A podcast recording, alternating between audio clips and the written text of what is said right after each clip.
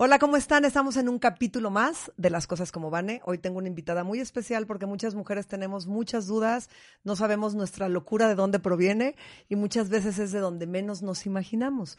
Entonces, quédense aquí en Las Cosas como Vane para conocer a la invitada de hoy. ¿Estás listo? Las Cosas como Vane.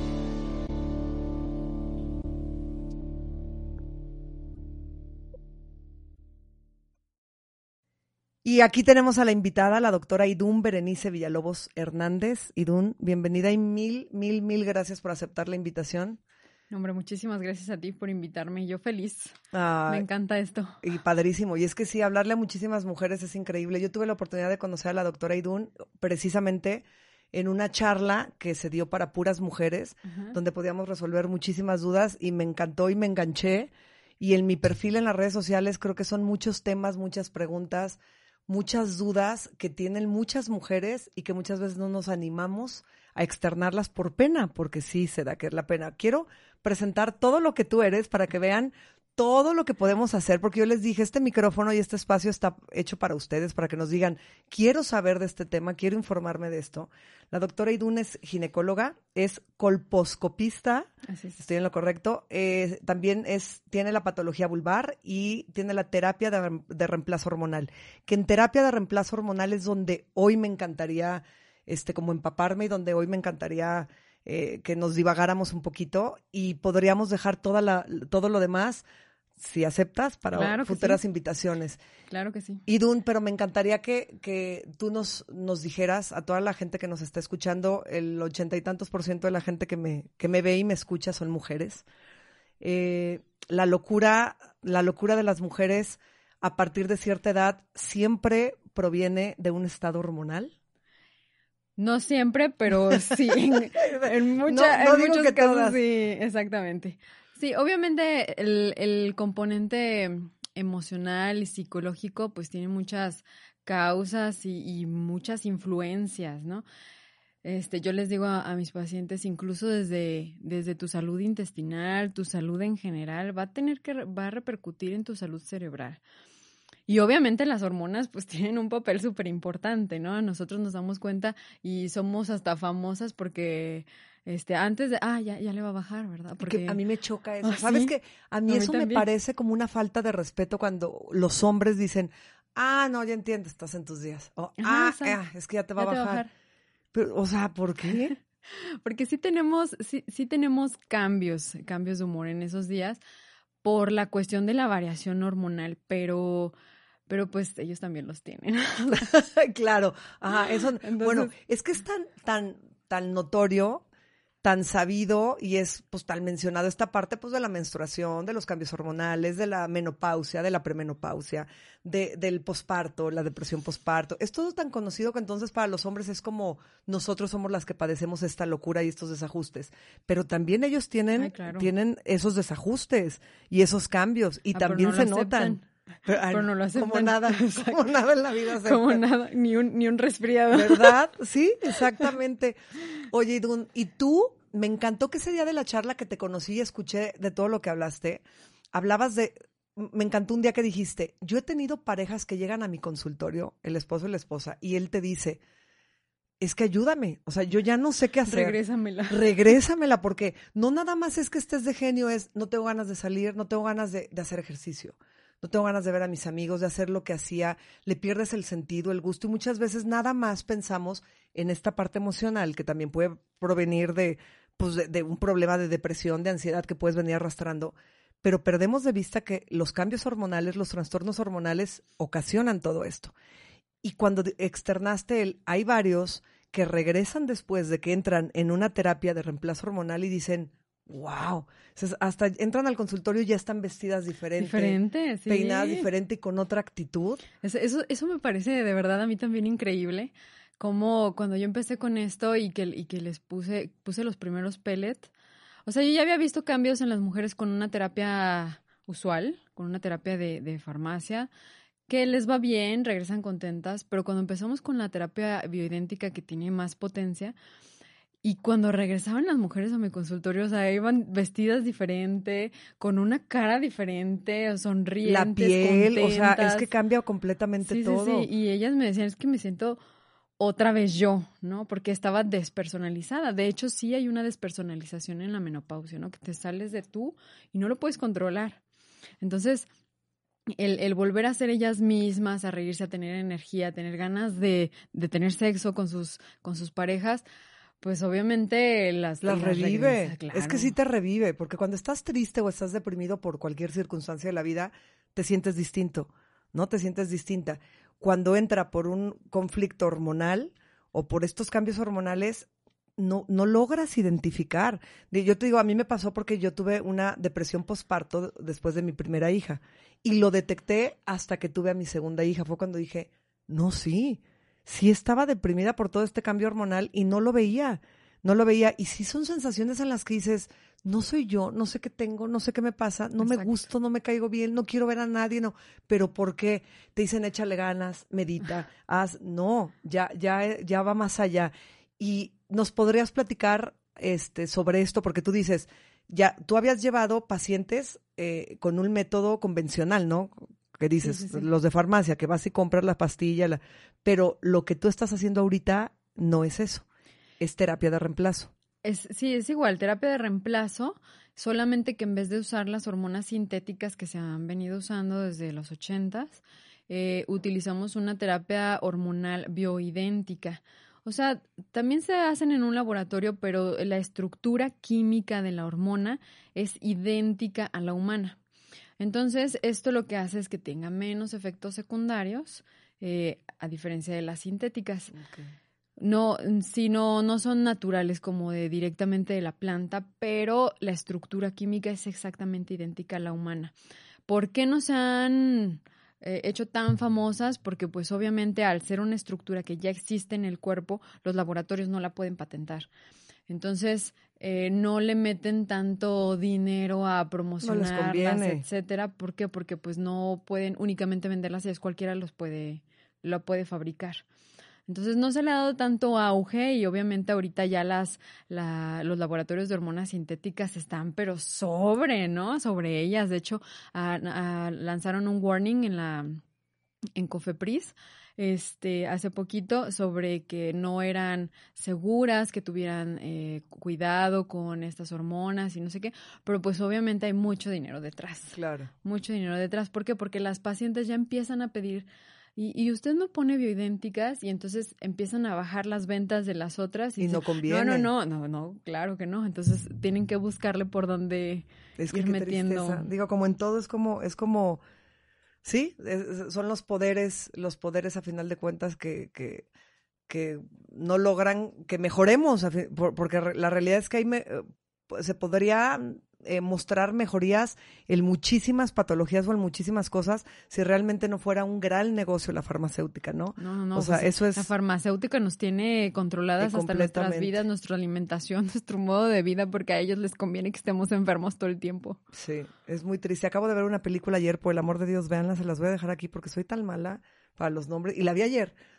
Y es de la vida real y, y, justo toca esos puntos y, habla de ese tema. Al final te sorprendes de las estadísticas, de los números que te da y dices, de hecho nos tienen enfermos ya, ¿no? O sea, nos tienen enfermos, nos tienen intoxicados de alguna forma porque tarde o temprano a algunos se les va a desarrollar más, a otros menos, pero vamos a necesitar de tomar medicina, de estar con doctores y de estar ahí. O sea, ya se hace un circulito vicioso del, del que no salimos nunca. Oye, pero luego ya me voy a clavar en otro tema. Eh, Idun, yo te quiero preguntar, ¿cuál, yo te, hago esta pregunta y estoy segura que muchas la tienen. ¿Cómo puedo identificar? ¿Tú cómo identificas a una mujer eh, con qué síntomas que realmente está teniendo ya problemas? podrían ser premenopáusicos o problemas hormonales, porque muchas veces ni siquiera es premenopausia o, menopausia, ¿verdad? Tú decías que estas terapias de reemplazo las puedes empezar a, tomar desde muy temprana edad. ¿Cómo detectas que lo necesitas? Lo primero que se manifiesta, y de hecho en todas las mujeres empieza a haber una disminución hormonal de la primera hormona aproximadamente entre los 30 y 35 años, que es la progesterona, y entonces por eso las mujeres inician con más cantidad en la menstruación, cólicos más fuertes, desarrollo de miomas, eh, empiezan a dormir menos profundo, eh, este, más ansiosas, este, y eso se, o sea, ya es dato de que disminuye progesterona. Todo, todo lo que acabas de decir tengo que digo, no concilio bien el sueño, o sea, me duermo, me despierto, me duermo, me despierto, este, mucho más sangrado en mi periodo menstrual, em, o sea, todo lo que acabas de describir me describe. Eso, eso es, y aproximadamente empieza a disminuir como a los 35 años. Y entonces ahí nos empezamos a dar cuenta. Obviamente, cuando acuden al consultorio, primero tienes que descartar que sea una causa anatómica, ¿no? No le puedes dejar todo a las hormonas, pero entonces ya descartas que, que los sangrados sean por, este, por pólipos, por miomas, por bla, bla, bla, todo lo que puede ocasionar un sangrado anormal. Y entonces cuando cuando le dices, bueno, anatómicamente no se ve nada, vamos a hacer estudios hormonales, ahí ya descartaste todo lo anatómico, lo te pones a hacer estudios hormonales y efectivamente ves que en los laboratorios dices una progesterona menor a .005. este, es totalmente anormal, ¿no? Entonces, eh, ahí te das cuenta de que pues sí es algo, nosotros le llamamos disfuncional. Este, y empezamos con, pues sí, con un reemplazo de una progesterona que sea este, exactamente idéntica a la humana. Oye, por ejemplo, eh, los análisis típicos yo me hago, no sé ustedes, yo me hago comúnmente para ver que estoy bien, como para un, check-up de rutina una vez al año. De hecho, me los acabo de hacer biometría hemática, química de los elementos y general de orina. Pero ahí nada de esto te, te, no, eso no, incluye el hormonal. ¿Esto necesita ser como unos análisis hormonales o como, o como Sí, un perfil, dependiendo, dependiendo hacia qué te quieras orientar. O sea, por ejemplo, si en este caso eh, es progesterona lo que crees que está faltando, ahí sí con un perfil ovárico te sale la progesterona. Ya nada más tú ves en dónde calculas que va a estar más alta la progesterona para tú medir. Si solo quieres medir la progesterona, lo mides después de la ovulación, ¿no? Una semana después de la ovulación. Si quieres ver hormonas centrales, entonces las mides los primeros días del ciclo. Entonces tú ahí ya vas decidiendo en qué día de su ciclo le pides los laboratorios dependiendo de la hormona que quieras medir. O, por ejemplo, si calcula o si crees que lo que le falta es testosterona, por lo de la falta de líbido, falta de lubricación, falta de energía, etcétera. bueno, falta todo. ahí es, es, es, otra hormona que se puede hacer alrededor del día 5 o 7 del ciclo. Oye, el día de la charla comentaste algo que me encantó y pusiste dos imágenes donde está cómo te quieres ver. Así. ¿Ah, como mi abuelita y como la señora. Está hay una señora que se ha salido mucho en redes sociales que está impresionante. Ajá. Está impresionante, tiene 80 años y la imagen de la abuelita típica que todos tenemos a nuestra abuelita. Y decía, hacer la testo, o sea, es, es el, el llevar un, un, tratamiento hormonal adecuado. Y esta señora consume con todo testosterona. Lo que en el círculo, ¿no? O sea, buenos hábitos alimenticios, no alcohol, dormir bien, bla, bla, bla, todo, todo. Pero el reemplazo hormonal es una parte importante. Fundamental. Y entonces muchas mujeres tenemos la idea y tenemos miedo, escuchamos testosterona y es, me voy a poner como hombre. Sí. ¿No? No, no, no, es que yo sí consumo testosterona o es para los que compiten físico constructivo. y te da, saludos eh, Exactamente, y me voy a llenar de vellos y me voy a y realmente te das cuenta que si tu cuerpo lo está pidiendo y si tu cuerpo ya está necesitándolo, es un gran cambio para positivo lo que ves. Es que lo que pasa es que la testosterona, como está de 10 a 20 veces más alta en los hombres, se empezó a considerar como que era una hormona masculina. Y entonces empezaron a decir, bueno, los estrógenos como son los encargados de que se dé la, la forma en las mujeres de la, curva las curvas, los pechos, etcétera, pues los estrógenos son femeninos y la testosterona es masculina. Sin embargo, si tú mides niveles eh, durante el ciclo de la mujer, es más alto los niveles de testosterona en la mujer que de estrógeno. Dentro de tu ciclo menstrual. Dentro de tu ciclo menstrual. Entonces, sí, obviamente en el hombre son mucho más altas, pero eso no quiere decir que tú no lo tengas y que no lo necesites. O sea, es una hormona importante. Y no quiere decir que dentro de un desajuste hormonal no estés hasta el suelo de testosterona y entonces te hace bien. Es más, creo, y por lo que entendí ese día, tú me dices si estoy mal, creo que a las personas que nos encanta vernos bien físicamente y buscamos esta parte estética cuando vamos al gimnasio y entrenamos, si estamos bajas de testosterona y empezamos un, un tratamiento hormonal, hasta en eso vamos a ver beneficios. En la piel, en el tono muscular. Porque cuántas veces no pasa Y a mí me pasó, te lo acaba de decir antes de entrar al aire, que cuando me fracturé ahora la pierna y estuve en reposo y comí diferente, los cambios físicos que noté fueron impresionantes, tanto anímicamente, emocionalmente, como físicos.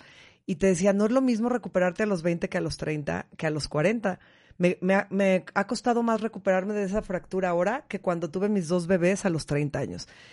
Y, y, y de repente te das cuenta y dices, entreno, le echo ganas, em, eh, como bien, me alimento y me cuesta agarrar tono muscular. Por ejemplo, a mí es algo que de un tiempo para acá me ha costado mucho y vuelto y digo, entreno más fuerte que él, que ella, que él. Entonces tal vez puedo estar baja en testosterona, por ejemplo, y mi cuerpo no se regenera igual, no se repara igual porque aparte no duermo porque estoy baja de...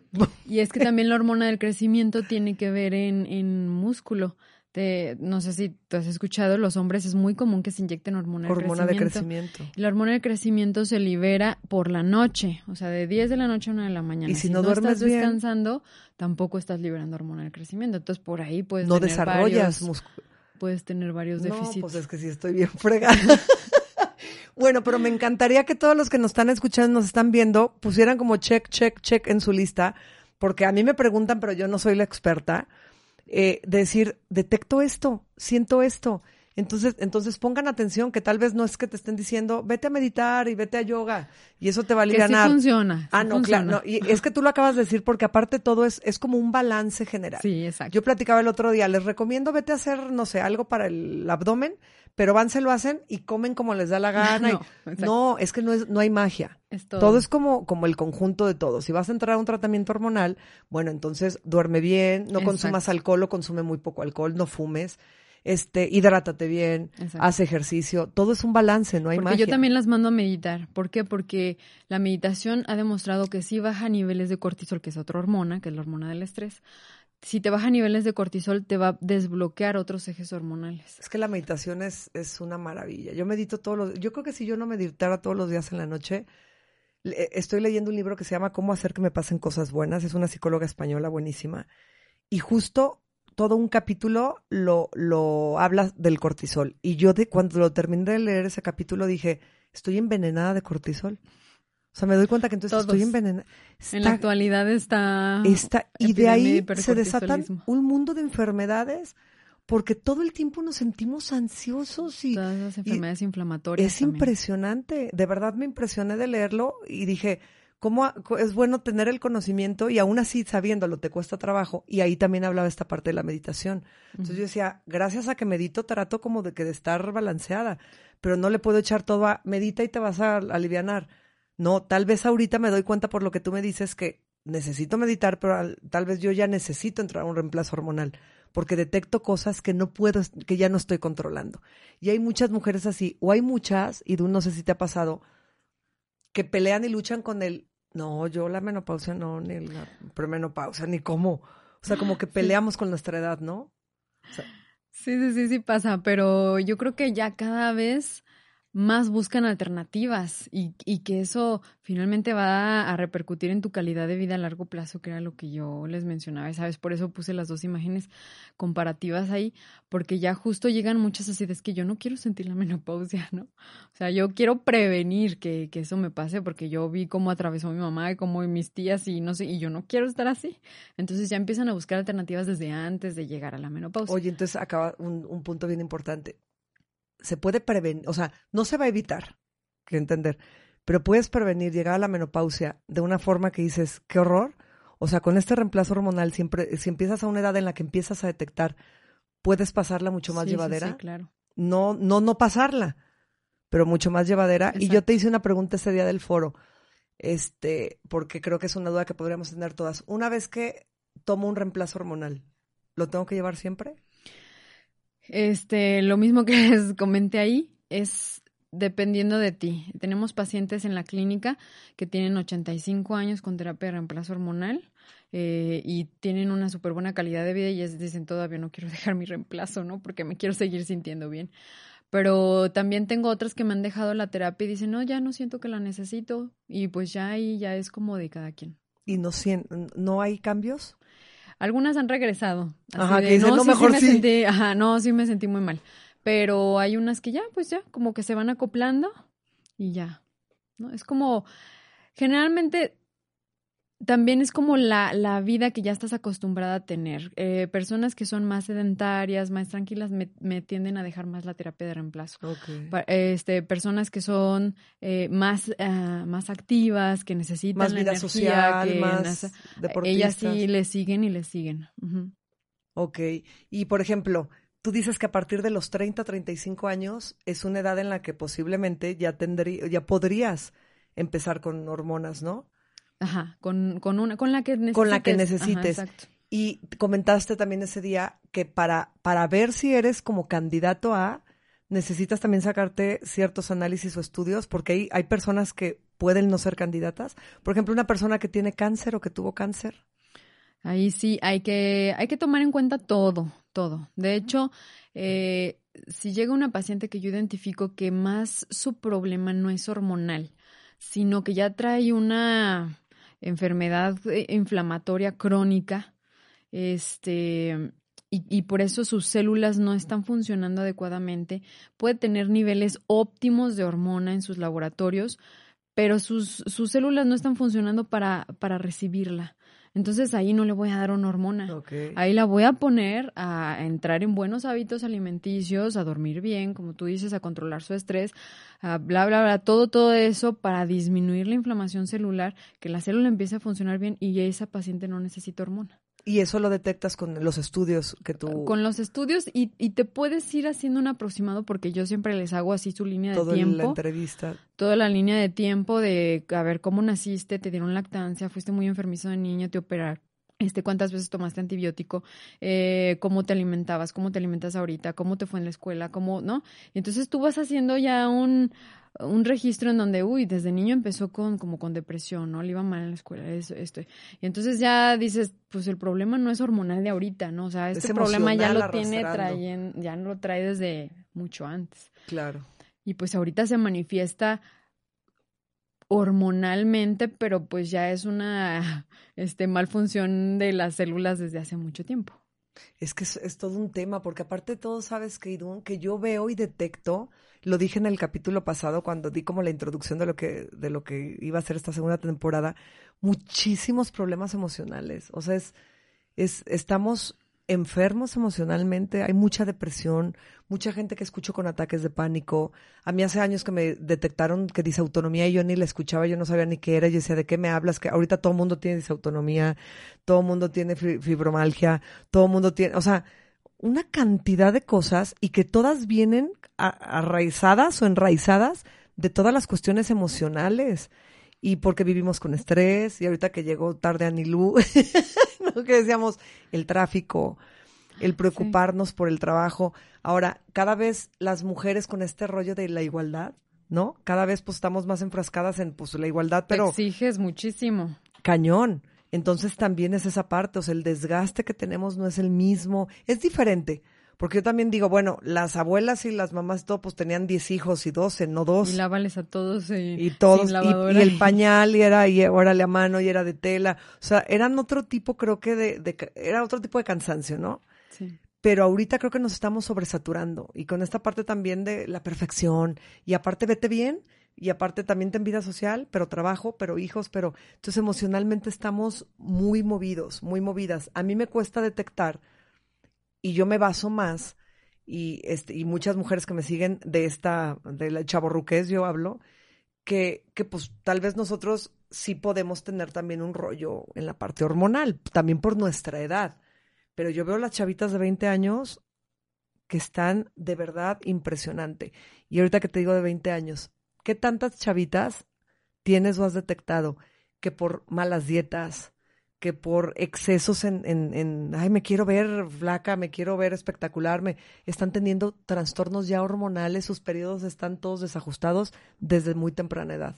Muchos de todo tipo, tanto de exceso de alimentos ultraprocesados y, y de mala calidad, tienen problemas hormonales de tipo menstruación abundante, este, cólicos menstruales muy fuertes, hasta las que son excesivas en el ejercicio, en este poco comi poca comida, etcétera.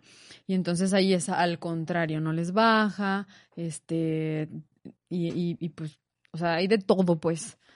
Es que sabes que yo, yo creo que es algo que yo siempre he hablado en mi perfil y les digo, nos, nos hemos ido al extremo y al exceso de todo, ¿no? Es como, como un balance, es parte de la perfección para mí. Yo, yo les confesaba y les decía, para mí comerme un postre que no me sepa el postre que me comía de chiquita, pues mejor no me lo como. Sin embargo, ya tenemos muchísimas posibilidades y opciones de comer riquísimo y buscando la forma más saludable. Qué increíble está esa parte. Pero también no, no, no satanizar. Y al satanizar nos vamos al exceso, pero eso también nos trae las cuestiones emocionales, que es de lo que te hablo, porque dices, bueno, si tú dices, yo así quiero comer, así me quiero alimentar y así me siento bien, está increíble. Y así hazlo y eso te cae bien y estás cuidando tu mejor forma física y mental, pero que realmente estés cuidando tu forma mental, porque muchas lo hacen o lo hacemos, pero en el fondo estamos mal, mal mentalmente, porque solo estamos pensando en eso y solo estamos enfocando en eso. Entonces creo que ahí es donde vienen muchos desajustes, muchos trastornos emocionales y donde estamos confundiéndonos en esta parte. A mí me brinca. O sea, a mí era importante hablar de toda esta parte hormonal, de toda esta parte en la que le llamo la locura de las mujeres, donde estamos tristes, enojadas, deprimidas, frustradas, no queremos ver al marido, se pierde el líbido, se... y es porque por todo lo que traemos atrás y todo lo que nos envuelve o porque ya tenemos que prender un foquito rojo, en, rojo en esta Pueden parte ser las dos cosas, como te digo. Este, ah, tengo de, de, los dos tipos de pacientes, la que llegas que, que dices es que este, su problema este no, de ella no es hormonal en este momento, ¿no? Trae varias cosas desde atrás o en la típica que Ah, pero se ven en la consulta, o sea, en el momento en que tú las ves y se cuida, hace ejercicio, todo bien, ella sí trae un problema hormonal, ¿no? o sea, sí, realmente sí, trae un problema hormonal porque pues se ve que tiene buenos hábitos de vida. No tendría por qué tener estos síntomas. Ajá. Entonces, y, y, y, está la otra que llega y que ves que tiene una vida sedentaria, que etcétera, ya hasta en la mirada se ve. Este, y dices, mm, creo que no va a ser tanto hormonal, va a ser más de cuestión de pues de reiniciar una vida diferente a la que lleva ahorita. Entonces, sí, hay, hay de todo y esto es, nos va a dar para mucho porque eh, ahorita que tú decías en, en la que come de todo y, y que al cabo no engordo y etcétera, pero finalmente los productos ultraprocesados traen muchos disruptores hormonales, ¿no? Eh, los disruptores hormonales son eh, agentes químicos que llegan a nuestro cuerpo y que, y que las células los identifican como hormonas y entonces trabajan como si tuvieras exceso de hormonas. Entonces, eh, alimentos, ambiente, etcétera. Bebidas. sí, sí, sí. Plásticos, este, los, las etiquetas de las tiendas, eh, el horno de microondas, en donde lo pongas, todo, todo, o sea, infinidad de disruptores hormonales que tenemos actualmente y que eso finalmente también va a repercutir en el tipo de menstruación que tiene la paciente, ¿no? Y entonces, eh, o por ejemplo, si, si tuvo muchos problemas de niña, que por eso les pregunto siempre que antibiótico, más antibiótico, más nunca tuvo una alimentación buena como para reponer su flora intestinal, bueno, ya tiene dañada la parte de la flora intestinal que elimina los estrógenos, ¿no? Hay una parte de la flora intestinal que se encarga de eliminar los estrógenos y entonces recirculan y recirculan y pues traen exceso de estrógenos. Entonces es es una cadena. ajá, sí, sí, sí. Esto es un tema amplísimo que tienes que tener, pues, una visión como una, una amplia perspectiva y decir de dónde viene el origen de su problema, ¿no? No nada más es menstrua mucho, bueno, anticonceptivos, porque anticonceptivos y le va a bajar la cantidad de menstruación y ya, este, y también le van a bajar los cólicos. Pero y todo el problema inflamatorio que trae de fondo va a seguir avanzando, ¿no? Y más con los anticonceptivos, porque pues los anticonceptivos obviamente también le van a modificar otras cosas. Es que, ¿sabes que Muchas veces tratamos como de dar algo para tapar el, el problema en ese momento, el síntoma pero no, pero la raíz. O sea, lo que, trae acá viene de espantar el humo sin apagar el fuego, ¿no? Así no y sale así, y pues nunca le vas a acabar Y al rato se va a prender más. Claro. Porque esa es una realidad. Entonces dejas de y va a encender más. Exactamente. Nos tenemos que ir, Idun, pero yo quiero que vuelvas a venir, porque como lo dijiste tú ahorita, este tema nos da para muchísimo, pero me encantaría que entonces la gente que nos está viendo y que nos está escuchando preguntara, dijera, oye, yo quiero saber esto, yo me quiero informar de esto, yo, y que de ahí nos dé información, yo pasártela para que tú digas, ah, bueno, mira, vamos a hablar y vamos a exponerles este tema. Claro, como irnos orientados a una parte, porque la parte hormonal, si empezamos con todas las edades, uy, nos va a dar para mucho, ¿no? Desde la pubertad adelantada, desde las menstruaciones abundantes, las no menstruaciones, bla, bla, bla Pero si ya quieren que nos enfoquemos en trastorno de, este, de baja líbido o, o sea, una cuestión ya más específica, de ahí le damos. Vamos a hacer eso. Que ustedes nos digan, a ver, ¿qué comentarios son los primeros que saltan más? En base a ese nos vamos con el siguiente tema para poder irnos específicamente y, e ir hablando de lo que la gente vemos que tiene la necesidad de escuchar, ¿te parece? Claro que sí. Entonces ustedes van a marcar el siguiente episodio con la doctora Idun, porque aparte de todo, pues vean, ya les di su currículum al principio, entonces tenemos aquí un material inmenso y enorme y muchas dudas que como mujeres no nos animamos a preguntar y no nos animamos a hablar y con ella se puede hablar y se puede expresar de esta forma. Antes de entrar hubieran escuchado todo lo que yo le Entonces está increíble. Este, aprovechen a la doctora para que nos dé toda la información porque ya saben que aquí las cosas se dicen como van. Muchísimas gracias, Ida. Gracias a ti.